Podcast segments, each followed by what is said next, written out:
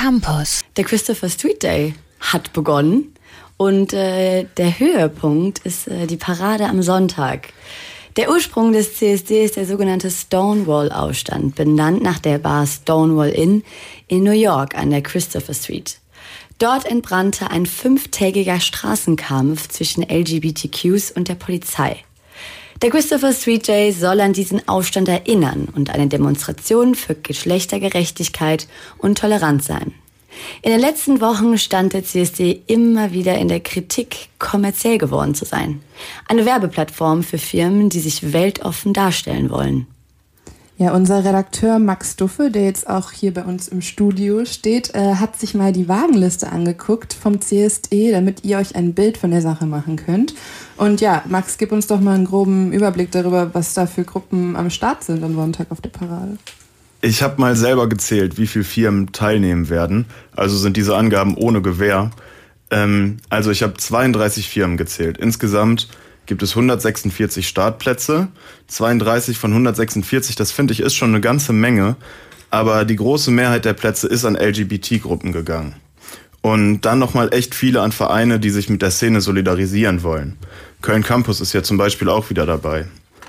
Außerdem sind neun Startpositionen an Parteien gegangen. Ähm, es gibt zwei Wagen von den Grünen, zwei von der Partei Die Partei, die Piraten, die Linken, die SPD, die FDP und Volt sind auch dabei.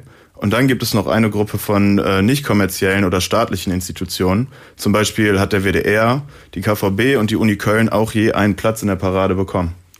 Okay, gut zu hören, dass die LGBTQs noch in der Überzahl sind. Also das ist ja schon mal wertvoll. Äh, und dass die staatliche Institutionen und Parteien auch solidarisieren, ist erstmal positiv. Aber 32 Firmen von 146 Startpositionen, das ist ja, das ist ja fast ein Drittel. Nee, ein Viertel sogar. Mhm.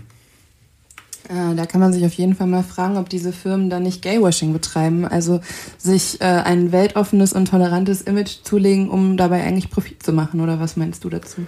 Ja, also bei äh, einigen Firmen verstehe ich den Bezug zur Szene ganz gut. Zum Beispiel bei Eis.de. Andere kommen mir komplett fehl am Platz vor, wie die Deutsche Bank, Sparstrom.de oder die AXA-Versicherung, die auch dabei sind.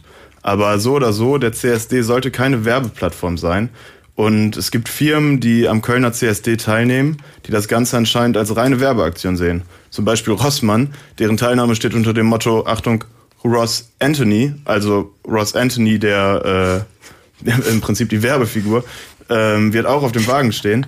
Außerdem hat Rossmann auch YouTube-Videos produziert, die äh, ziemlich werblich sind. Wow.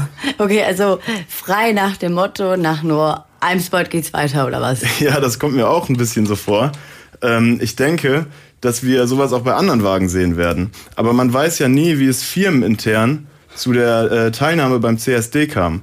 Ich habe unter anderem Rewe gefragt, äh, warum macht ihr beim CSD mit? Und Frank Bartels, der Sprecher des internen LGBT-Netzwerks, hat mir das folgendermaßen erklärt. Also wir in der Rewe Group haben eben das LGBT-Netzwerk DITO, Different Together, und wir haben uns entschlossen, am CSD teilzunehmen, um unsere Botschaften, unsere Meinung zu positionieren Klar, mit dem Geld der Rewe, mit dem Budget der Rewe, aber ähm, es ist unser Thema, unsere Themen, die wir ganz gerne präsentieren und spielen möchten und deshalb sind wir beim CSD dabei. Äh, klar werden da Firmenlogos auf dem Wagen zu sehen sein und ja, das ist auch immer noch werblich.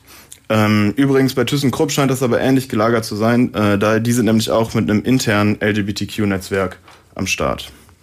Ah, okay. Man kann das Ganze also auch etwas differenzierter betrachten. Das Beispiel zeigt ja irgendwie, dass Unternehmen auch ein echtes Interesse an der Thematik haben. Die Frage ist nur, wie viel Profitgier da dann doch noch drin steckt. Also, Max, jetzt äh, bitte mal kurz die Zusammenfassung. Was hältst du denn überhaupt von diesen TeilnehmerInnen dieses Jahr? Die große Mehrheit der Gruppen sind ja schon noch LGBTQ-Vereine. So wie es sein soll. Das äh, mit den Firmen finde ich schwer zu beurteilen. Auf der einen Seite gibt es Firmen, bei denen sich ein internes LGBTQ-Netzwerk für die Beteiligung eingesetzt hat. Andere scheinen rein kommerzielle Interessen zu verfolgen. Mm, das zu unterscheiden ist nicht leicht. Der CSD ist die Parade, die an die Verfolgung von Lesben, Schwulen, Bi- und Transsexuellen sowie queer Menschen erinnern soll. Das Unternehmen, den CSD jetzt anscheinend auch als Werbeplattform benutzen, können, äh, zeigt doch die überwiegende Anerkennung der Gesellschaft irgendwie, oder? Ja, vielen Dank auf jeden Fall, Max, für deine Perspektive. Aber ich finde es auch cool, dass jemand von der KVB über die Linke bis hin zur FDP und Köln Campus äh, dabei ist und sich so viele mit ihrer Teilnahme mit dem CSD solidarisieren. solidarisieren. Das war Max Duffe mit Infos zur CSD-Wagenliste. Unter den 100, knapp 150 TeilnehmerInnen sind nicht nur LGBTQ-Vereine, sondern auch Parteien, staatliche Institutionen und etwas mehr als 30 Firmen dabei. Www.kölncampus.com www